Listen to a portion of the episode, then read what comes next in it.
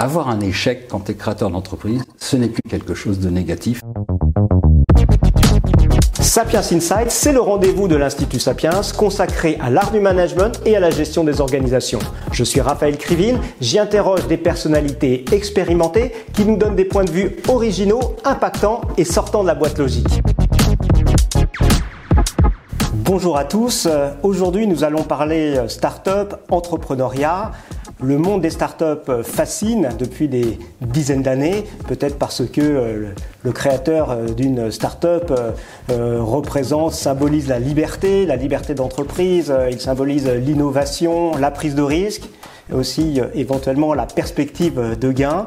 Mais ces derniers mois, en 2023, on assiste peut-être à la fin d'un cycle et euh, pour euh, en parler, pour faire euh, le point sur l'enseignement d'entrepreneuriat en France, nous avons un invité, Michel Santi. Bonjour. Bonjour. Michel Santi, vous êtes professeur émérite à HEC. Vous avez accompagné des centaines d'entrepreneurs. Pourriez-vous vous présenter? Oui, alors comme vous avez dit, je suis professeur émérite. Je suis professeur émérite, donc professeur permanent, c'est ça que ça veut dire. Émérite, ça veut dire à la retraite du, département stratégie. Pourquoi je suis au département stratégie? Parce qu'il n'existe pas de département entrepreneuriat à HEC. Il n'a jamais existé, bien qu'il y ait eu des, tentatives, je vais dire. Donc la stratégie, c'est le côté généraliste, je suis rentré dans ce département parce que bon, les deux sujets qui me passionnaient et qui m'ont toujours passionné, et qui me passionnent toujours d'ailleurs, malgré mon âge, c'est innovation et entrepreneuriat. Et donc j'ai toujours développé des activités dans ce domaine, que ce soit des activités éducatives, j'ai construit des programmes, j'ai géré des filières entrepreneuriales à OMBA par exemple pendant 25 ans ou 30 ans, j'arrive plus à me souvenir, mais enfin de manière très longue, j'ai lancé des tas de programmes en formation continue, j'ai lancé également des cours dans un certain nombre de masters de la grande école, enfin bon voilà. Et à côté de ça, il faut que j'en parle quand même un peu. Euh, je suis business angel, donc j'ai investi dans des entreprises. La première fois que j'ai investi, c'était en 1978. Je me suis gamélé joyeusement d'ailleurs, c'est comme ça qu'on apprend beaucoup de choses. Euh, et donc je suis business angel depuis pas mal de temps. Je savais pas que ça s'appelait comme ça à l'époque, mais j'ai découvert ça à Stanford. Et j'ai réinvesti par exemple cette année sur euh, six nouveaux investissements. Et si j'investis, c'est pour y passer, pas seulement mettre de l'argent, mais pour y amener de la plus-value au travers de mon expérience, de ce que j'ai fait, etc. Voilà. Autrement dit, on, pourrait dire que vous êtes tombé dans la marmite de l'entrepreneuriat quand vous étiez petit. Ouais. il y a un nouvel euh, opus d'Astérix qui sort, donc vous êtes Michel Santix euh, de l'entreprise. Alors, comme euh, on a la chance d'avoir avec nous effectivement un, représentant euh, de cette belle institution qui est HEC, euh, J'aurais envie de, en premier c'est un peu une digression, mais de vous demander comment vous avez vous avez observé finalement toute l'évolution euh, d'enseignement. Euh, il y a une trentaine ou quarantaine d'années, j'ai l'impression que c'était un petit peu euh, comme dans le football. Les professeurs sortaient du centre de formation, beaucoup venaient d'HEC, mm. les Vernimen, les Viarg, les Cap Ferrer, enfin plein de noms connus, et puis devenaient enseignants. Donc il y avait en quelque sorte une école française du, management mm. à HEC. Aujourd'hui, il y a un mercato international, il y a le, le, poids des publications scientifiques, donc le corps professoral a évolué. Donc qu'est-ce qu'est-ce qui reste finalement dans, l'esprit initial euh, Quelle est le, je dirais la euh, l'identité d'HEC aujourd'hui? Bah, L'identité d'HEC est très différente de, l'identité que vous avez indiquée. En fait, il y a eu plusieurs périodes dans HEC, pour simplifier, on va dire. Il y a la période avant 1964 que ça vienne sur le campus, pas de professeurs permanents, que des extérieurs, essentiellement des universitaires, pour dire les choses simplement. À partir de 64, sur le campus, création d'un corps professoral. À l'époque, on ne sait pas d'où viennent les profs. Il n'y a pas de formation pour les profs, il n'y a pas de programme doctoral comme ça existait après. Donc en fait, qu'est-ce qu'on fait? Qu'est-ce que fait l'école? Ils prennent des étudiants qu'ils ont repérés dans les promotions, ils les envoient aux États-Unis faire une formation de type doctoral simplifié, je veux dire, et puis hop, ils reviennent, ils sont profs. Donc c'est un système très incestueux, si je puis dire. Mais effectivement, c'est une équipe qui est constituée à partir d'une base commune qui est le, groupe HEC. Donc les étudiants sont pratiquement tous il y a quelques exceptions, heureusement, parce que sinon c'était terrible, tous d'HEC. Donc c'est une forte, euh, une forte communauté, je veux dire, avec des valeurs communes des et un fonctionnement très commun. Ça fonctionnait énormément ensemble, même les départements travaillaient ensemble, etc. Ce qui n'est plus vraiment le cas à l'heure actuelle. Hein. Enfin, dire les choses comme ça. Et donc, on était dans un système où on était très franco-français. Il y avait pratiquement ou très peu de profs étrangers. Mais c'était comme ça à l'époque. Aux États-Unis, il y avait des profs américains, en Allemagne, il y avait des profs français, enfin des, profs allemands. Enfin, c'était, pas original. On était dans une, dans une époque où la dimension nationale était clé. Et puis, bon, ça a changé. Ça a changé sous l'influence des Américains et des Anglais et des Espagnols, à mon avis, point important. Et on est passé effectivement d'un système où il fallait avoir une dimension internationale. Comment avoir une dimension internationale? Les étudiants, recrutement des étudiants, les profs. Si les profs n'étaient pas internationaux, les franco-français, ça n'aurait pas marché. Donc de manière claire, dans les années, euh, je ne sais pas très bien dire 80, fin des années 80, etc., début 90 peut-être, interdiction de recruter des profs français. C'était la seule solution, effectivement, pour arriver à internationaliser le corps professoral. Et on est dans un système où on est passé d'un championnat national, où il y avait peu de rencontres internationales, si dans le cadre des, des conférences de, Strategic Management Society ou autres, à un système où on est maintenant totalement mondial. Donc effectivement, c'est comme vous dites, c'est un mercato. Euh, si vous venez à HEC, euh, des profs français, il doit encore y en avoir quelques-uns qui restent, qui subsistent, parce qu'ils étaient moins âgés, ils ont été recrutés un peu plus tard, mais sinon c'est que des profs étrangers. Euh, et c'est pareil partout. Et nous, les étudiants qu'on forme, les étudiants français dans le corps professeur, dans le, pardon, dans le programme doctoral, notre objectif, et, c'est ce qu'on fait, c'est qu'ils soient recrutés par des universités étrangères. Donc c'est, on est vraiment dans un truc. C'est la Ligue des Champions, quoi, maintenant. Vous voyez ce que je veux dire Donc, euh, et il faut, être, il faut être dans la Ligue des Champions. Donc, il faut être le numéro un français pour pouvoir jouer dans la cour des grands au niveau international. Bon, je pense qu'on s'est pas mal débrouillé quand même à HEC de ce point de vue-là. On a mis un certain temps à comprendre les règles du jeu international, qui n'étaient pas tout à fait les mêmes règles du jeu que le niveau national, même si on peut dire que la compétition était du même ordre, mais quand même, ce n'était pas le même niveau. Une fois qu'on a compris, finalement, je trouve qu'on a plutôt bien joué. On est dans les classements, on s'en sort euh, relativement bien. Quoi. Mais ça n'a plus rien à voir. Quand vous dites mercato, c'est mercato. Euh, euh, il n'y a aucun esprit communautaire, chacun pour soi. Alors qu'est-ce qui va faire la, différence euh, qui fait qu'un étudiant, à, part euh, la Tour Eiffel euh, et les, les joies d'être à Paris, en fait, qui va faire qu'un étranger va, euh, va avoir envie de, de suivre les cours d'HEC. Mmh. Et est-ce que, euh, et venons-en à l'entrepreneuriat, est-ce que euh, tout ce qui est effectivement enseignement à l'entrepreneuriat mmh. constitue une, un des facteurs distinctifs d'HEC? Et, et, pour commencer, quand est-ce que finalement HEC s'est lancé dans l'entrepreneuriat? Je ne sais pas si vous, vous-même, quand vous avez suivi HEC mmh. début des années 70, vous aviez déjà des cours sur la création d'entreprises. Non, moi, je suis sorti en 71, je peux vous dire, euh, création d'entreprise, on n'en parlait pas, ça n'existait pas. Mais, ce n'était pas caractéristique d'HEC, on ne parlait pas de création d'entreprise en France. Enfin, c'était un truc. Euh, comme je dis, moi, les premiers le premier programme que j'ai lancé dans le cadre d'HEC pour des créateurs d'entreprise, c'était 1976. 1976, il était dit à l'époque qu'il y avait autant de berceaux euh, que de morts au niveau des entreprises. Donc vous voyez, c'est allé très peu finalement, parce que bon, il y en avait un peu plus en 76 parce que c'était un bon moment de la crise, mais ça veut dire qu'il y avait très peu de création. On était dans un système qui était bloqué. Il n'y avait aucun enseignement là-dessus. Donc ça, c'est euh, première pour répondre à votre question, non. Moi, j'ai zéro eu le truc. C'était une pure passion personnelle, je dirais. Vous avez, été un des entrepreneurs de, du un, sujet, on va dire. J'ai été un intrapreneur, on pourrait dire, puisque j'ai fait ça dans HEC avant effectivement de, le faire éventuellement à l'extérieur. Mais moi, j'ai passé mon temps à lancer des nouveaux programmes, à lancer des nouveaux cours qui tournaient autour de ce sujet. C'est sûr. Et il se trouve que ça a marché, si je puis dire. C'est-à-dire cet esprit entrepreneurial, c'est très fortement développé, très très fortement développé en France. C'est extrêmement significatif. Et ce qui fait que, effectivement, euh, si on se met du point de vue des, élèves, dans les années 80, je pense qu'il y avait des des wagons entiers euh, de, jeunes HEC qui partaient dans les grandes boîtes, le Crédit Lyonnais à l'époque d'Abrel, etc. Euh, je ne sais pas s'il y en avait beaucoup qui choisissaient la, la, la majeure entrepreneur, alors que oh, les dernières années, mm. On a vu euh, une forte, au contraire, euh, mmh. tendance à, à s'inscrire et à suivre ces cours-là. les stages, on a vu tous ces stages apparaître de bras droit du, du, du, fondateur de la start-up. Et donc, est-ce que ça continue d'ailleurs ou ça se tasse un petit peu Ça ne se tasse pas du tout. Ça continue tout à fait. Bon, historiquement, moi je sais, quand je, quand je suis sorti, et puis les années d'après, euh, la voie royale, c'était l'audit, quoi, pour simplifier les choses. Après, ça a été les sociétés de conseil en stratégie, etc. Après, ça a été les banques d'affaires. Euh, mais entre-temps, il y avait toujours, et au fur et à mesure ça s'est développé, la dimension entrepreneuriale. Donc, euh, la majeure HEC entrepreneur, j'en parle d'autant plus que c'est pas moi qui l'ai lancé et, qui l'ai géré, est un succès phénoménal. C'est un niveau de sélection comme il n'y a pas dans une autre majeure.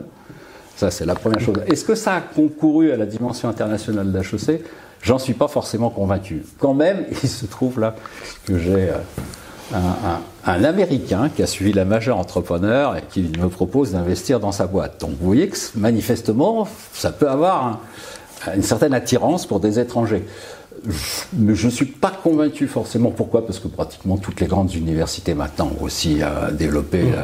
la, partie entrepreneurship, on va dire ça comme ça. Alors pas forcément comme nous, mais peu importe. Par contre, euh, bon, faut dire les choses, c'est les classements qui fait que les gens viennent. Hein. Mm. Bon, euh, les classements, ils sont faits sur quoi? Bah, Sur les résultats. enfin bon, il y a beaucoup de critères, mais enfin le critère le plus important, c'est quand tu sors, t'es payé combien, quoi? Et alors, ce qui peut être un peu contre-intuitif, parce que finalement il me semble que ce qui fait le, point commun de bon nombre d'entrepreneurs, mm. c'est plutôt une dimension psychologique. C'est peut-être le, goût au risque, le fait d'être confortable dans l'inconfort de, cette prise de risque, le risque de tout perdre. Et donc, il n'y a pas du tout de critère de sélection, par exemple, pour les programmes euh, par rapport à cette dimension. Non, alors il y a un critère de sélection pour la majeure entrepreneur, ça c'est clair. Mais pour HEC, non, ça n'existe pas. On n'est encore pas du tout dans cette logique. Mm-hmm. En revanche, moi, ce que je constate, c'est que je veux dire, l'aversion au risque est quelque chose qui a énormément disparu. C'est-à-dire, on est dans un système maintenant, et je crois que ça, ça prouve que ça marche. Quand il y a ça, ça marche. Avoir un échec quand tu es créateur d'entreprise, ce n'est plus quelque chose de négatif, c'est souvent perçu par quelque chose de positif. C'est-à-dire, ils ont appris quelque chose, ils ne referont pas la même erreur, euh, c'est une belle expérience. Voilà. Donc, à partir du moment où on dit ça, ça change complètement la règle du jeu. Quoi. Parce qu'avant, mon époque, si je puis dire, on se traînait comme un boulet le fait de l'échec. Vous voyez ce que je veux dire Maintenant, il n'y a plus du tout ce problème. On dit ah, bah, la première truc, oh, bah, il, a, il a eu un échec, c'est pas grave, il a appris des choses. Mm. Maintenant, il y a la preuve, regarde, son truc est beaucoup mm. mieux, il a pigé. Ça change alors, euh, la version risque est une donnée essentielle. Et ça, les jeunes, eh ben, euh, ils n'ont plus d'aversion au risque. Hein. Alors, par rapport aux étudiants, ben, il, y a, il, y a, des dizaines et dizaines d'années, il y avait encore HEC pour les garçons, HEC jeunes filles. Aujourd'hui, évidemment, hein. c'est mix. Il y a, je pense, 50-50, euh, la, mixité totale euh, au niveau des étudiants. Et on retrouve cette euh, mixité également dans les, filières, que ce soit en MBA ou, ou HEC, pour les, les, filières liées à l'entrepreneuriat je suis plutôt dans la partie MBA, enfin, même si j'ai abandonné, enfin pas abandonné, j'ai retransmis le truc euh, il y a à peu près 15 ans, mais je suis, j'arrive quand même à suivre. Il y a une population homme qui est quand même plus importante que la population femme dans les MBA en général et dans la majeure ou dans la, filière, le track entrepreneurship en, l'occurrence, il y a plus d'hommes que de femmes. Et d'ailleurs, quand on regarde sur la création à proprement parler, en France par exemple, mhm. hein, c'est 60% d'hommes, 40% de femmes. Donc il y a une proportion plus importante d'hommes. Après, ça touche peut-être aux biais ah. comportementaux, ah. la relation, la prudence, etc. Qui peuvent, et puis, le fait que bon, euh, l'âge moyen de créateur d'entreprise, c'est 35 ans à peu mm. près. Hein. Ça, ça, tourne toujours à peu près au même truc. Bon, euh, je pense que ça a un effet quand même sur le fait que les hommes sont en proportion plus importante à cette époque-là. Souvent, alors, par exemple, les, profs de fac qui, qui râlent parce qu'ils disent euh, les élèves arrivent en première année, ils savent à peine écrire le français, etc. Est-ce que vous, euh, vous aviez l'impression, vous avez l'impression qu'on voyait les, les, étudiants arriver, que leur goût quelque part pour le risque, pour l'entrepreneuriat, aurait pu être plus développé au primaire, au secondaire. Je sais que par exemple, euh, dans un pays comme Israël, il y avait en 6e, 5e ou CM2 des, des, des, petits programmes où on incite les gamins à travailler tous ensemble sur des projets d'amélioration de, je sais pas quoi, de la cantine et autres, et ce qui crée un, quelque part une aptitude, un goût pour créer. Est-ce que vous, est-ce que vous dites ça parfois, en tout cas pour la population des, des Français Alors, je ne suis pas aussi négatif que vous, vous, vous l'apparaissez, je vais dire ça comme ça. D'abord parce que je pense que même si ce n'est pas quelque chose qui est forcément mis en valeur par l'éducation nationale, qui ne comprend rien à tout ça, il y a beaucoup de profs qui font des exercices de ce type-là de manière individuelle et personnelle. Bon. Et donc, peu importe, ils font des trucs où ils, apprennent aux gens à fonctionner ensemble, à faire des innovations, à faire des trucs. C'est pas organisé, mais finalement, ça existe. Ça existe pas mal. Et je mhm. pense que ça a un effet. Bon, ça c'est la première chose. La deuxième chose, c'est que les gens ne sont pas prédestinés. Enfin, je veux dire, c'est pas parce mm. qu'on les forme à ça que pour ça, ça va forcément marcher. Il y a un moment, enfin, si vous voulez, de manière claire, moi je dis, on n'est pas créateur si on n'a pas une idée, quoi. Je veux dire, dire qu'on est créateur mais on ne sait pas quoi, ça marche pas. Il faut quand même qu'il y ait une base, un projet, une idée, etc. Tant qu'il n'y a pas l'idée, les gens vont pas se lancer.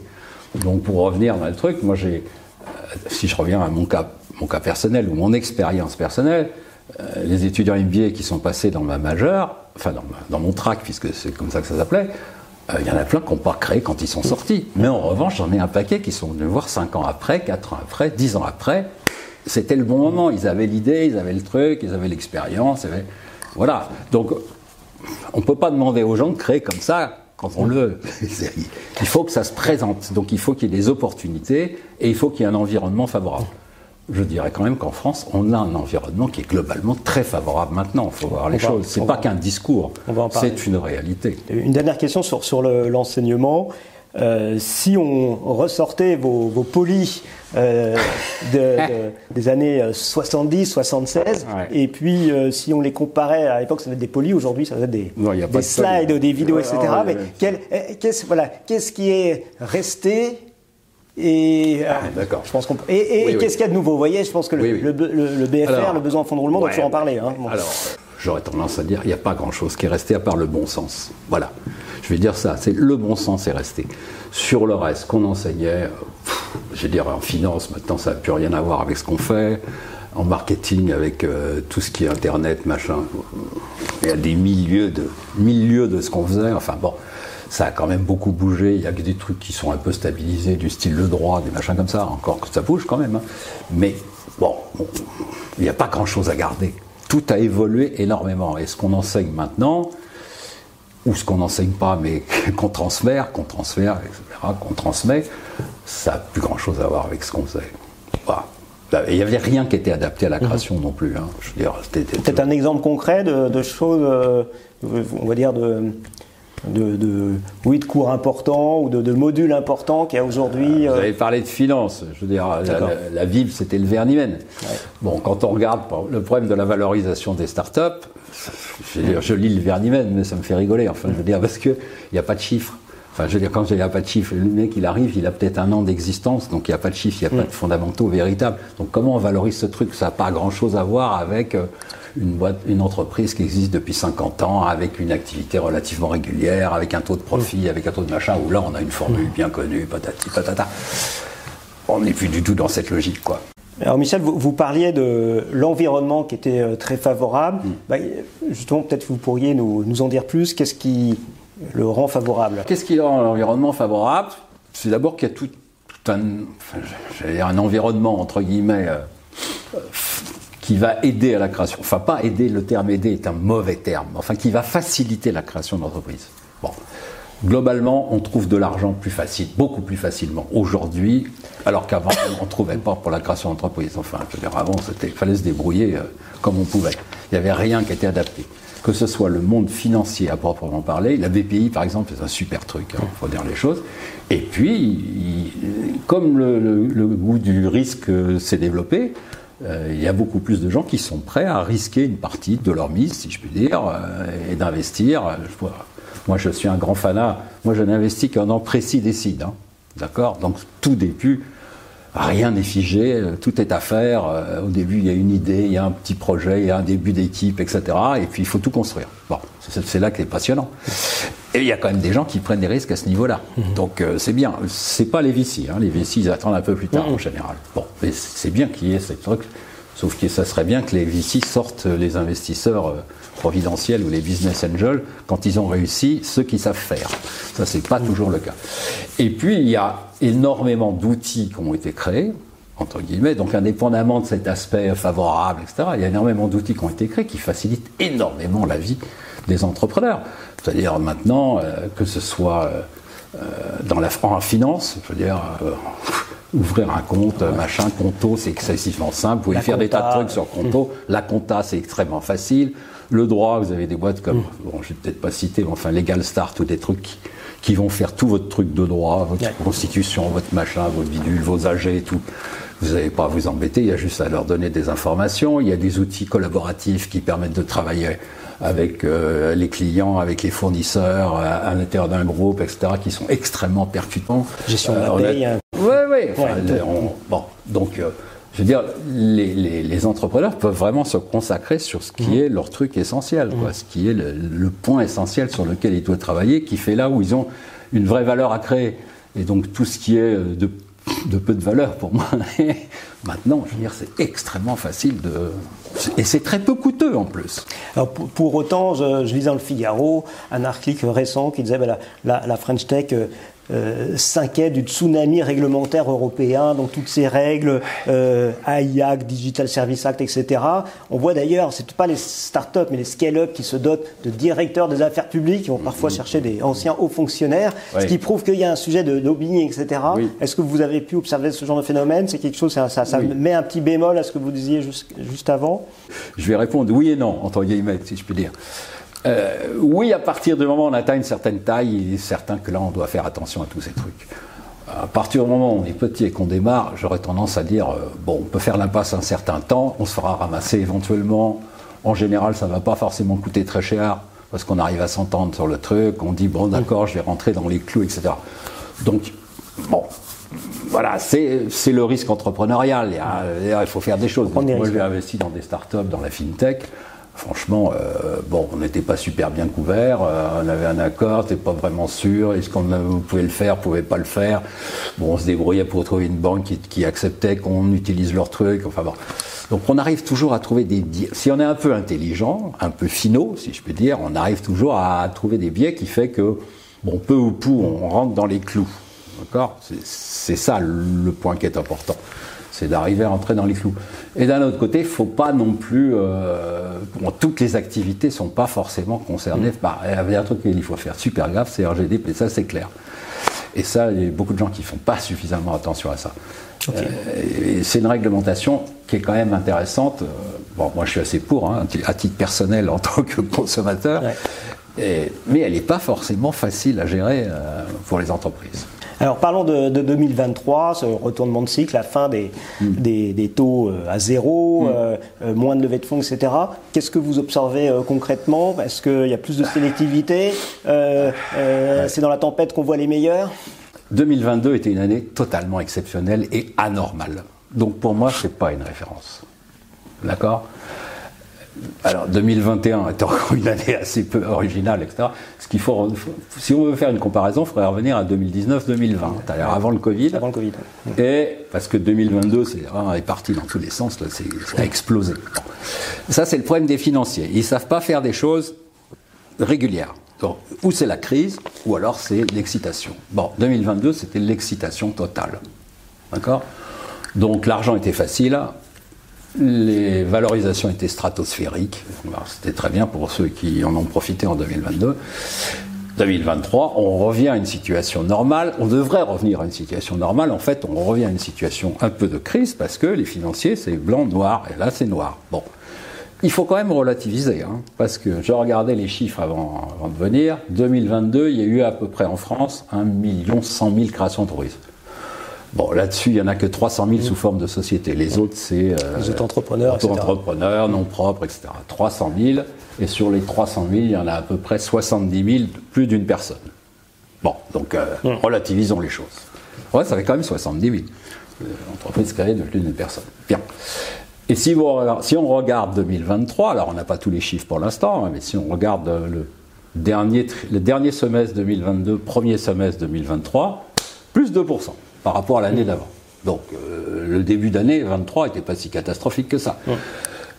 Les trois premiers trimestres, apparemment, on est à moins 1,5%. Donc globalement, on est à peu près dans les mêmes eaux. Alors, vous allez me dire, c'est pas forcément les startups, ça, c'est les petites boîtes qui se montent. C'est vrai. Si on regarde un autre chiffre qui est intéressant, l'investissement qui a été fait par les VC sur les trois premiers trimestres 2023, ça se monte quand même à 43,6 milliards d'euros en Europe. Hein. J'ai éliminé les États-Unis, c'est un autre cas. En Europe, 43,6 milliards d'euros.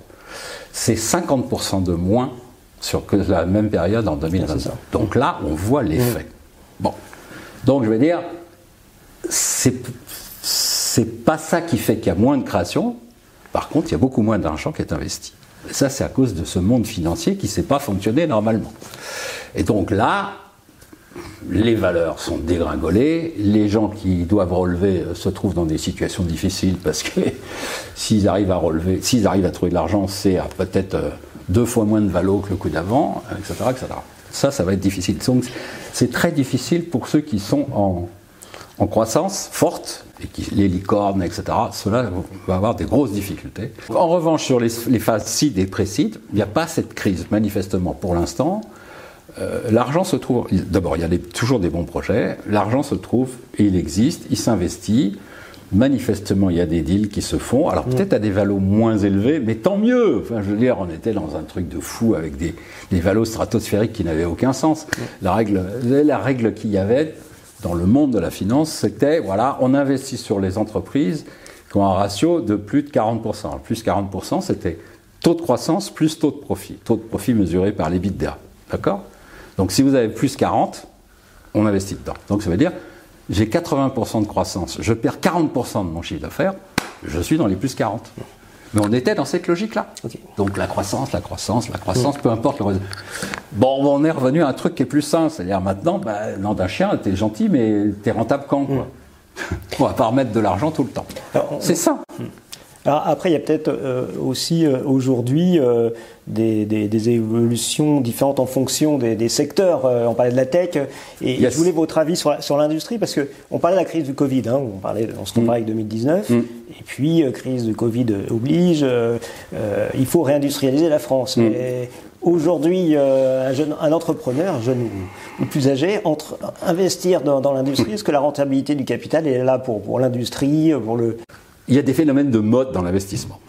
Bon, donc il y a eu euh, un moment, tout le monde voulait investir dans les vendeurs de chaussures sur Internet. Complètement stupide, hein. mm. doublement stupide. D'abord parce que on faisait survivre des tas de boîtes qui étaient concurrentes, donc ça cassait le truc. Et ensuite parce que, bon, pour être très franc, c'est pas une activité qui est passionnante. Bon.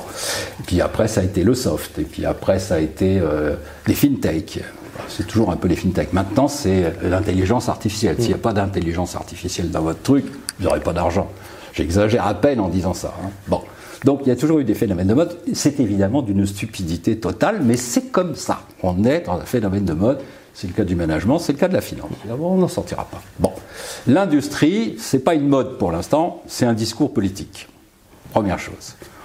Le discours politique, les financiers, s'en foutent complètement. Bon, la première chose. Deuxième chose, l'industrie en général nécessite des montants d'investissement qui n'ont rien à voir avec les sociétés, Internet, machin et tout. Je veux dire, il faut voir les choses en face. on arrive à faire des volumes. Euh, ah, on arrive à faire des volumes extrêmement importants avec une appli, avec une, euh, avec une plateforme, avec euh, un truc. Alors que dès qu'on parle d'investir en, en trucs, c'est toujours par paquet de 30, 50, 100 millions, quoi. Et c'est plus le même jeu. C'est plus le même jeu. Et donc, là, c'est plus les VC euh, classiques qui vont mm. faire ça, c'est pas possible. Mm. Puis il faut qu'il y ait un système qui soit. Bon, après, euh, je conçois, je, conçois qu'effectivement, hein, ça soit intelligent d'investir dans l'industrie, parce que ça crée des emplois à côté en plus. Mais ce n'est pas les mêmes montants qui sont en jeu, c'est ça que je veux dire. Et donc, ce pas les mêmes investisseurs, ce pas les mêmes mécaniques que celles dans lesquelles on est à l'heure actuelle. On est dans un monde qui est très moderne, je veux dire ça comme ça. Alors que le monde de l'industrie n'est pas forcément moderne. on arrive, on se rapproche de la fin de notre émission et en fait, euh, je voulais profiter de votre, euh, présence de cette interview. Vous parliez de bon sens, etc. Mais pour faire une, une masterclass en deux minutes, ça veut dire que je sais que vous intervenez auprès d'entrepreneurs, vous intervenez en conseil, etc. Et, finalement, Michel Santi qui débarque dans une boîte, qu'est-ce qui, qu'est-ce qui va les flairer C'est quoi les, vos trucs quand vous débarquez dans une boîte et que vous rencontrez un entrepreneur qui vous dit Michel, là, faut, j'ai peut-être besoin de, de conseils je ne vais pas forcément prendre exactement ce que vous m'avez cité. Je vais prendre, parce que ça m'arrive régulièrement, quand je dis régulièrement, c'est au moins une fois par semaine minimum, c'est des gens qui viennent se présenter avec un projet pour que j'investisse dedans. D'accord. Et je, comme je vous l'ai dit, moi j'investis en précis de mon mhm. site. C'est-à-dire il n'y a pas grand-chose. Mmh. Donc il y a une chose que je sais, c'est que tout ce qui me présente en termes de chiffres, ça sera jamais ça. C'est clair. Donc je ne vais pas y passer un temps fou. C'est l'exercice obligatoire mais je le regarde même pas la plupart du temps parce que ça m'intéresse pas. Je sais que c'est pas ça qui compte. Donc qu'est-ce qui va compter? Bon, Je vais dire c'est des basiques, hein, mais c'est ce que le bon sens appelle. La première chose, c'est le degré d'originalité du truc. Si c'est pour original, franchement, si c'est pour réinventer, pas réinventer le truc qui se fait déjà X fois, aucun intérêt. Pourquoi est-ce qu'on irait financer des boîtes comme ça? Donc il faut qu'il y ait de l'originalité. Alors l'originalité, c'est une innovation, c'est une différenciation forte, c'est euh, une disruption si c'est possible, c'est encore mieux. Enfin voilà, quelque chose comme ça. Que ce soit dans l'offre, euh, dans la chaîne de valeur, euh, dans le business model, peu importe. Mais il faut qu'il y ait une base comme ça. Première chose. Si n'y a pas ça, je ne regarde pas. La deuxième chose, c'est qu'il me faut une équipe. Parce que je veux dire, de toute façon, c'est ça qui va compter, l'équipe. les, fameux trucs, les trois conditions clés de réussite d'un business euh, commercial, c'est l'emplacement, l'emplacement, l'emplacement. Ben pour la start-up, c'est l'équipe, l'équipe et l'équipe. Bon.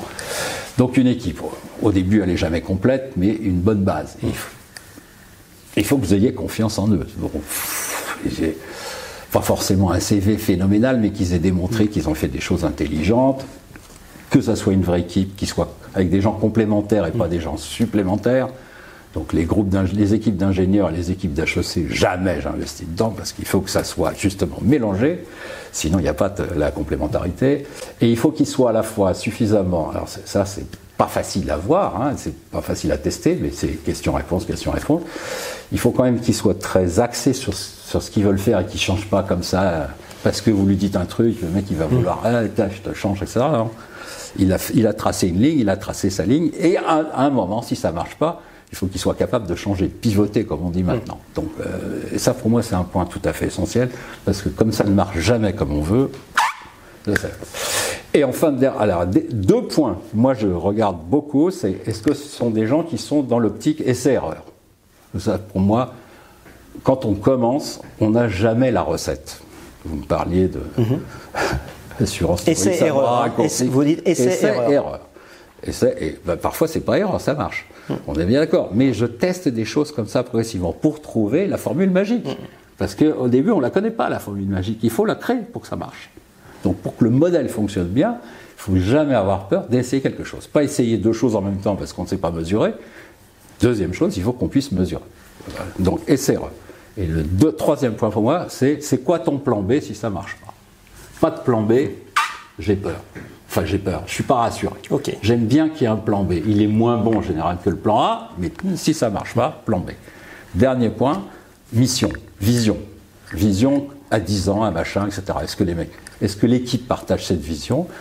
Est-ce qu'elle est complètement délirante? Ce que j'aime pas. Mais j'aime bien quand même qu'il y ait de l'ambition. Donc, il faut à la fois qu'il y ait de l'ambition et en même temps du réalisme. Voilà, si j'arrive à combiner ça, mhm. ben moi ça me suffit, j'investis à partir de ça. Si ça répond oui, oui, oui, toc, le reste je ne regarde pas. C'est pas euh, tout à fait vrai, mais c'est pas loin. Il y a sûrement des, des, entrepreneurs en herbe qui nous regardent, donc euh, c'était la, la masterclass de, de Michel Santi. Et, et, pour terminer, je, on arrive à la fin de, de l'émission et euh, ma question euh, signature. Euh, euh, alors, plan A, vous répondez, puis plan B, si vous n'avez pas de réponse, c'est pas grave. C'est en fait, est-ce que vous voulez bien partager avec nous? Vous avez peut-être eu récemment un coup de cœur ou un coup de, un coup de gueule. Ça peut être par rapport à une start-up que vous avez repérée, un bouquin, ce que vous voulez à, à partager avec euh, nos spectateurs. Alors, je ne vais pas me faire que des amis dans ce métier du, du monde des business angels, mais j'ai un coup de gueule contre les clubs de business angels.